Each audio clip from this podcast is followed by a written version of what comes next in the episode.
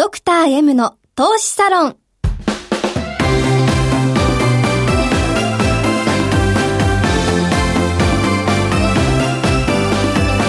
の番組は投資家の出会いを応援するウイニングクルーの提供でお送りします。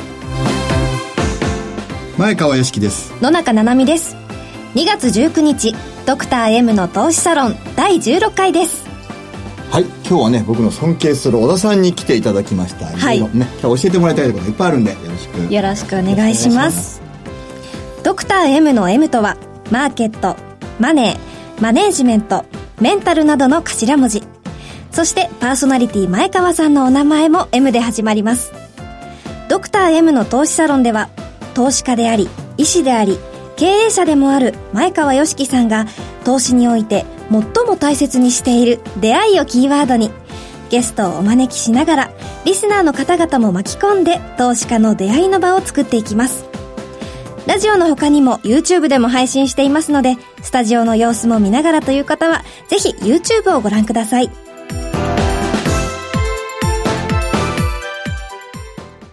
ドクター M の投資サロンにようこそ。て本日は株式会社リミックスポイントの小田元気さんにお越しいただきました。小田さんこんにちは。こんにちは。今日は無理を言って来ていただきましてありがとうございます、はい、よろしくお願いします。では早速、小田元気さんご紹介させていただきます。えー1980年のお生まれ、東京都出身で東大法学部をご卒業されています。高校生の頃にアメリカ・ワシントンで開催されたザ・フューチャー・ワールド・リーダーズ・サミットに日本代表として参加。世界30カ国から各国代表学生が集う場で、社会問題の解決を自らの人生のミッションと捉えて行動をする世界の若者と交流が始まり、その後のすべての根幹となる信念と出会いました。東京大学在学中の2000年に若者の夢の実現を支援する NGO ターミナルを立ち上げ事務局長に就任。頑張る人が報われるを信念に1000人以上の学生団体、NPO、社会起業家、アーティスト、スポーツ選手と交流し、その夢の実現を共に達成されました。2001年にオピニオンリーダー向けマーケティング事業と社会起業家支援を軸とした会社を設立。さらに戦略系コンサルティングファーム、大手マッキンゼー出身者が立ち上げたベンチャーファンドを経て、ご自身でも複数の事業の立ち上げをしながら、人材、社会性、共感性を選考基準として、複数の社会起業家に対して、投資、経営支援を行っていらっしゃいます。また、多数の社会性のある企業の取締役、監査役、パートナーを務めながら、日本におけるソーシャルアントプレーナーの創出に取り組んでいらっしゃいます。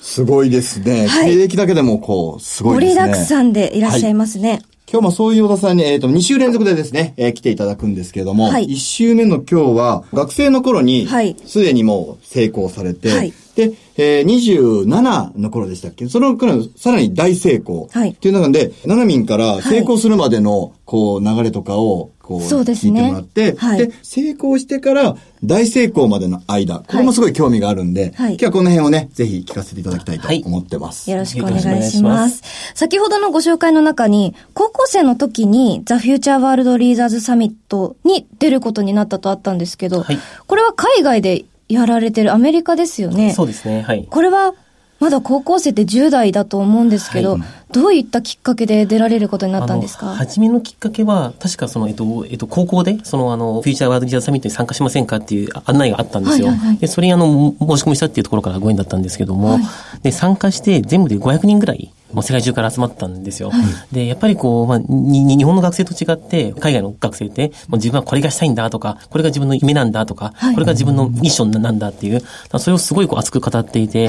なんか、そう、すごいなんか本当に感銘というか、あ、これが海外なんだ、これが世界なんだと思ったっていうのが、その時すごい印象的でしたね。えー。その案内を知って応募してみようって思ったのは何かあったんですか？理由が。深い理由があるかって言われたら、今からはなんかそんなにこう思い出せないんですけども、はい。でもやっぱりなんか、まあ、全てなんかご縁だと思うんですよ。あの、全ての物事っていうのうんは。だからもうご縁だったのかなと思いますね。なんか高校生で海外のそういった場に参加するっていうのはかなり私が10代の時を思い返すと、大きな決断が必要なのかなと思うんですけど、そこを決断できる、決断力っていうのは一つポイントですよね。そうだよね。もう、ナナミンの年には、もう小田さんすでに成功してたわけですそうです。そうです。まさにそうきっかです。けがあって、もう学生の頃には、もう成功しちゃってたっていう。そこ、こう、出会い、でも出会いだけでは解決できない、はいがん、頑張ったとか、なんかそういうのもやっぱりあるんじゃないですか？あの、まあ、それやっぱり大事なことって、みんな結構なんか、これやった方がいいのかな、やめた方がいいのかって、それなんか考えちゃう人っているじゃないですか。はい。で、多分一番大事なことって、まあ、とりあえず一回やってみて、こうやってみて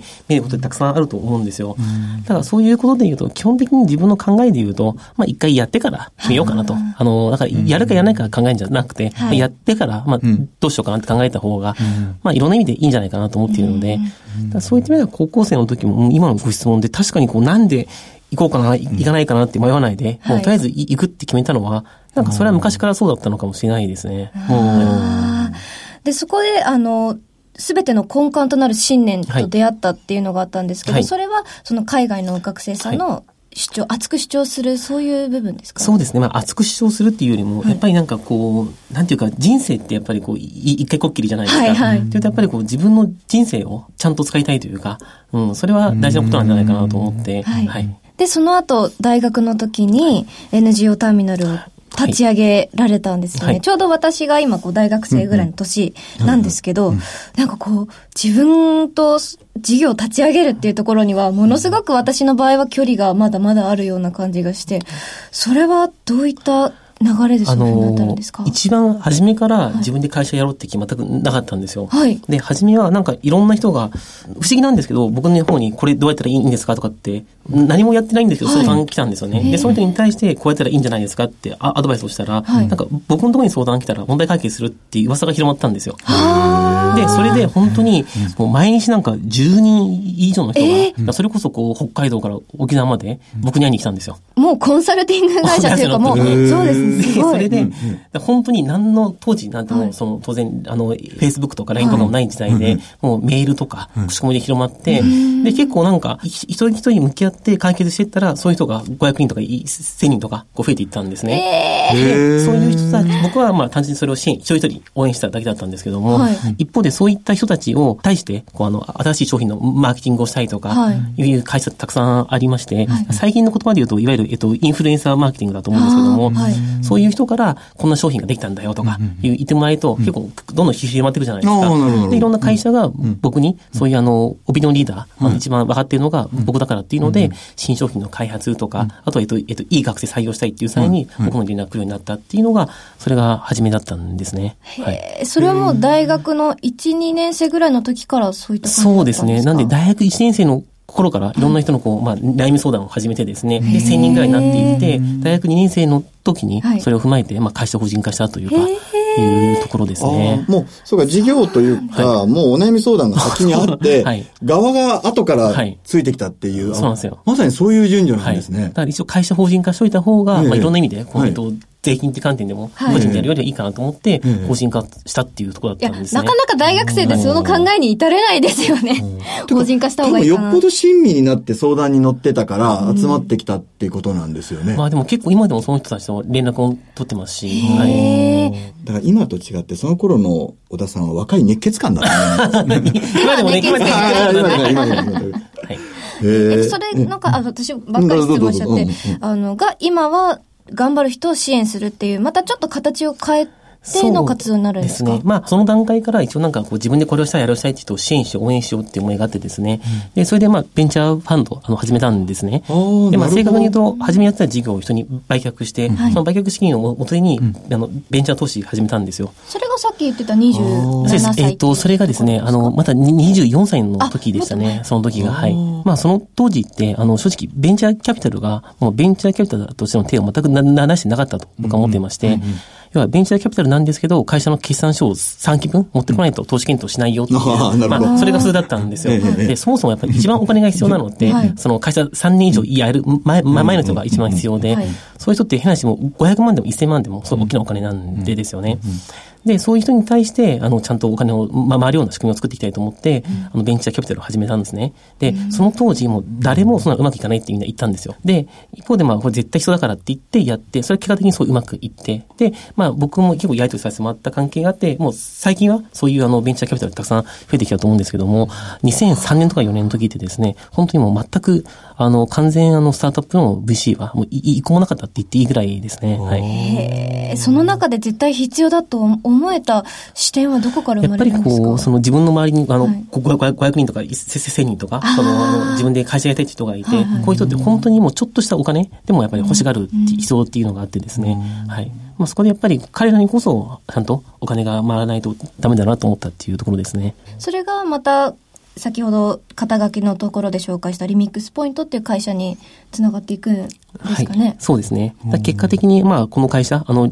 リミックスポイントも、まあもう会社が全然うまくいかなくなっちゃってて、はい、当時時価総額4億円ぐらいだったんですね。うん、でも上場廃止直前で、ちょっと困ったら協力してくれって言われて、はい、まあじゃあ協力しますよって言って入ったのがリミックスポイントっていうコインだったので、はい。伝説の小田さんが社長になって株価が250倍になったって、予想額が250倍になったっていう。はい。その話につながるわけですね。また次回じゃあ詳しくそのあたり、でも今すごいですね。あの、ちょっとイメージと違って、もう学生の頃から面々とやってたことがずっと一本筋が通ってて、はい、それがこう形を変えて成功から大成功になっていくっていう、そういう感じなんですね。まあ結果的にはそうかもしれないですね。はい、ちょっとこの辺をあの、延長戦でぜひ、ね、深掘りしたいと思います。はい。えー、本日のドクター M の投資サロンにようこそのコーナーは、小田元気さんをお迎えして、小田さんの成功の道へのきっかけ、出会いというテーマでお送りいたしました。なお、投資にかかる最終決定はご自身の判断でなさるようお願いいたします。ここでお知らせです。ウィニングクルーでは、この番組でもおなじみ、ドクター M こと前川良樹さんを中心とした個人投資家のためになる情報が集まるコミュニティの場を作ります。そこでは、前川さんからのここだけの情報や、前川さんのスペシャルセミナーなどの貴重なご案内が無料で受けられます。投資で利益を出したい、効率的に資産運用したい、有効な投資法を知りたいといった投資家の皆様、ぜひご登録ください。